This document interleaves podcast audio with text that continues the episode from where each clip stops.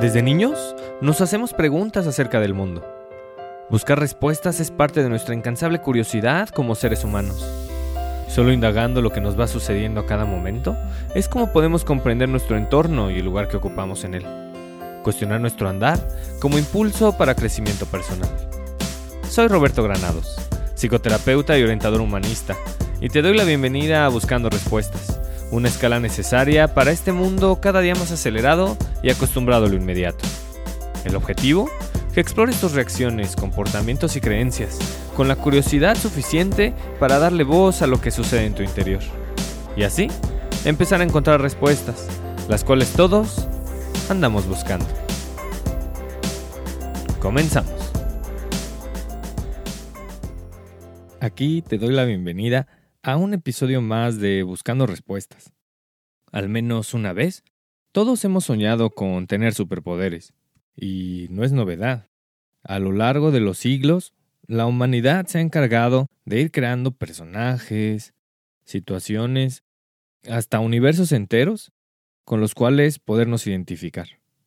Siendo así, el ser humano ha soñado con alcanzar lo inalcanzable, el poder creador de Ra en el antiguo Egipto, por ejemplo, o la fuerza de Zeus en la mitología griega, la sabiduría enigmática del mago Merlín en la Edad Media.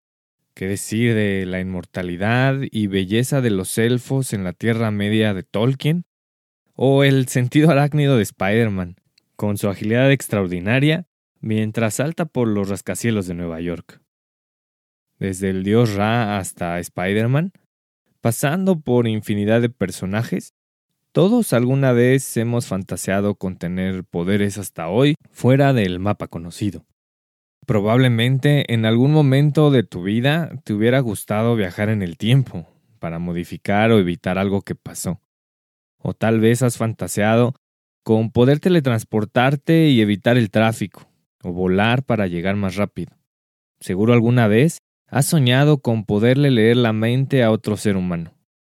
En nuestro afán por alcanzar lo inalcanzable, hemos olvidado las facultades que sí están a nuestra disposición, herramientas imprescindibles para alcanzar el máximo potencial como seres humanos. Es valorar el momento, de lo cual ya hemos hablado anteriormente, cuando una persona es plenamente humana, dejando atrás las poses, las defensas, la timidez.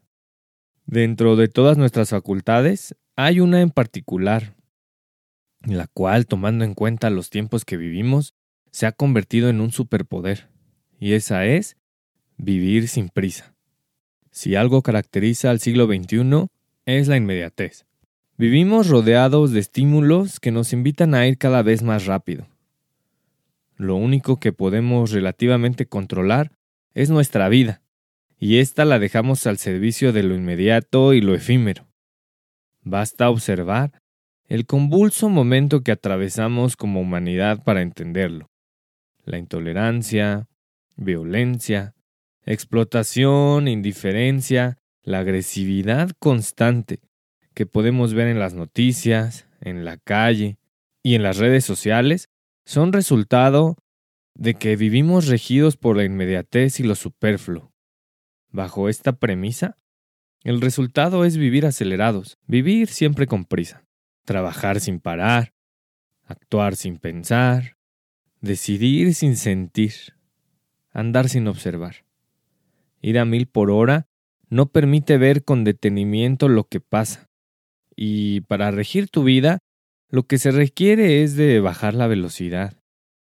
En el hoy acelerado sendero de la vida hacen falta escalas, hacen falta momentos de introspección y espacios de silencio exterior. Solo callando a tu alrededor es como puedes darle voz a lo que sucede en tu interior. Ver hacia adentro, poner atención a lo que te va sucediendo, se ha transformado en un lujo al alcance de muy pocos. Y no es precisamente por falta de oportunidades, sino por el exceso de actividades, estímulos e información que estamos todos procesando a cada momento. Actualmente es más importante hacer, tener y lograr que escuchar, sentir y parar. el ajuste, el proceso de adaptación que hemos encontrado para hacerle frente a una sociedad cada vez más demandante, es precisamente tener prisa. Y no podía ser de otra forma. Si para contar con un lugar en el mundo hace falta tener cada vez más, y siempre estar haciendo, y siempre estar logrando, y emprendiendo, y construyendo, y alcanzando, y buscando todo el tiempo ser el número uno, es inevitable vivir con prisa. Estar deprisa te disocia. Si no hay tiempo para ninguna reflexión, desde luego que no hay espacio para ningún cuestionamiento. Siendo así, la prisa se transforma en la llave maestra para vivir desconectado, ir por el camino inevitable donde no hay tiempo para ser humano. Ser humano tiene que ver con aceptar tu valentía en la fragilidad, abrazar tu libertad con responsabilidad, manifestar tu congruencia a partir de tu sensibilidad, sintonizar con tu empatía desde la vulnerabilidad, mostrar compasión desde el amor, y, desde luego, reconocer tus contradicciones. La única manera de ser y estar en el mundo así es caminando a paso lento. Es en los momentos de paz cuando puede emerger con autenticidad quién eres. Es en esos instantes de tranquilidad donde es posible empezar a detectar qué te hizo falta. Vivir con calma es la respuesta auténtica para resolver cada situación que se presente. Desde luego que hay momentos donde es importante apresurar el paso. Sin embargo, estamos acostumbrados a hacerlo todo el tiempo, a ir siempre acelerados. Vivir acelerados tiene como consecuencia ir en automático, lo cual deriva en repetir soluciones del pasado, que seguro en su momento fueron efectivas, pero que ya no responden a la necesidad presente. Es como ir en auto. Si vas todo el tiempo a máxima velocidad, no es posible cambiar de camino, elegir rutas nuevas. Para ello hace falta bajar las revoluciones. Yendo todo el tiempo siempre a 100 kilómetros por hora, no hay otra posibilidad más que elegir una y otra vez el mismo camino. Puede que ya existan rutas más cortas, con menos tráfico, sin baches, pero ir tan rápido ni siquiera da espacio a saber de su existencia. Ir tan rápido elimina la posibilidad de observar el camino. Y esa es la consecuencia de vivir en urgencia. Viviendo así, no hay nada más que vivir con estrés. Y el estrés, todos lo sabemos, no trae absolutamente nada bueno. La vorágine de la urgencia nos orilla a vivir descontrolados y nos ha llevado a darle un nuevo valor a lo que en verdad urgente significa. Ahora resulta que mandar un mail, contestar un mensaje de WhatsApp, llegar a una junta o terminar un proyecto es urgente. Puede, en todo caso, que sea prioritario, pero ¿urgente? Urgente es llevar a un enfermo al hospital. Urgente es ayudar a un perro atropellado. Urgente es apoyar a quien sufre un accidente.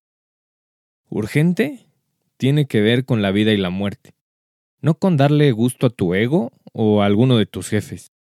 La solución para dejar de vivir con prisa y darle el lugar que la palabra urgente se merece tiene que ver con poner atención. Solo poniendo atención a la relación que tenemos con nosotros mismos es como podemos comenzar a ir por la vida a velocidades distintas. ¿Cómo hacerlo? Con preguntas. Explora si la prisa a la que sueles recurrir surge por cuestiones externas, del ambiente, o por cuestiones internas, aprendidas. Date un espacio para revisar de dónde surgen tus exigencias. Solo enfocándote en lo que en este momento es importante para ti y explorando con honestidad qué es lo que te genera bienestar, puedes empezar a hacerte responsable de tu vida. Es decir, hacerte responsable de tu tiempo. Hay tiempo para todo. El tiempo es infinito.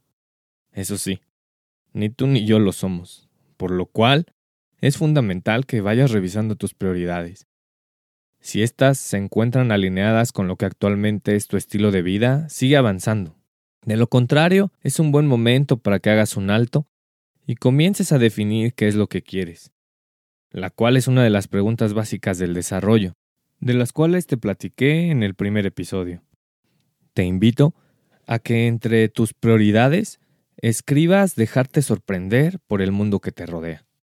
Es decir, darte un espacio para la contemplación. ¿Cuándo fue la última vez que te detuviste a observar el cielo? ¿Alguna ocasión has puesto verdadera atención al sonido de las aves por la mañana? ¿Has observado una hoja de árbol con detenimiento? ¿Cada cuándo te das cuenta de algo nuevo en tus rutas cotidianas? Si observas con atención, te garantizo que cada día puedes descubrir algo novedoso. Te invito a que hagas la prueba en este preciso instante. Donde quiera que te encuentres, observa a tu alrededor. Seguro que puedes encontrar algo que ahí ha estado, pero que no habías visto antes. Lo único que necesitas para hacer todo esto, para contemplar y estar presente, es precisamente vivir sin prisa. De poco y nada sirve tener el poder creador de Ra, la fuerza de Zeus o la agilidad de Spider-Man si continuamos viviendo deprisa. La vida se trata de disfrutar cada momento, aceptar lo que hay y dejar de añorar lo que no tienes. Nadie dijo que sea fácil, pero vale la pena, literal, invertir tu energía en lo realmente prioritario. Y, en el fondo, lo que realmente importa no es vivir con más, sino vivir en paz. ¿Sabías que?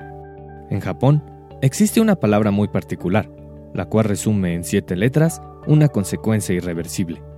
La palabra en cuestión es karoshi, que en español significa muerte por exceso de trabajo.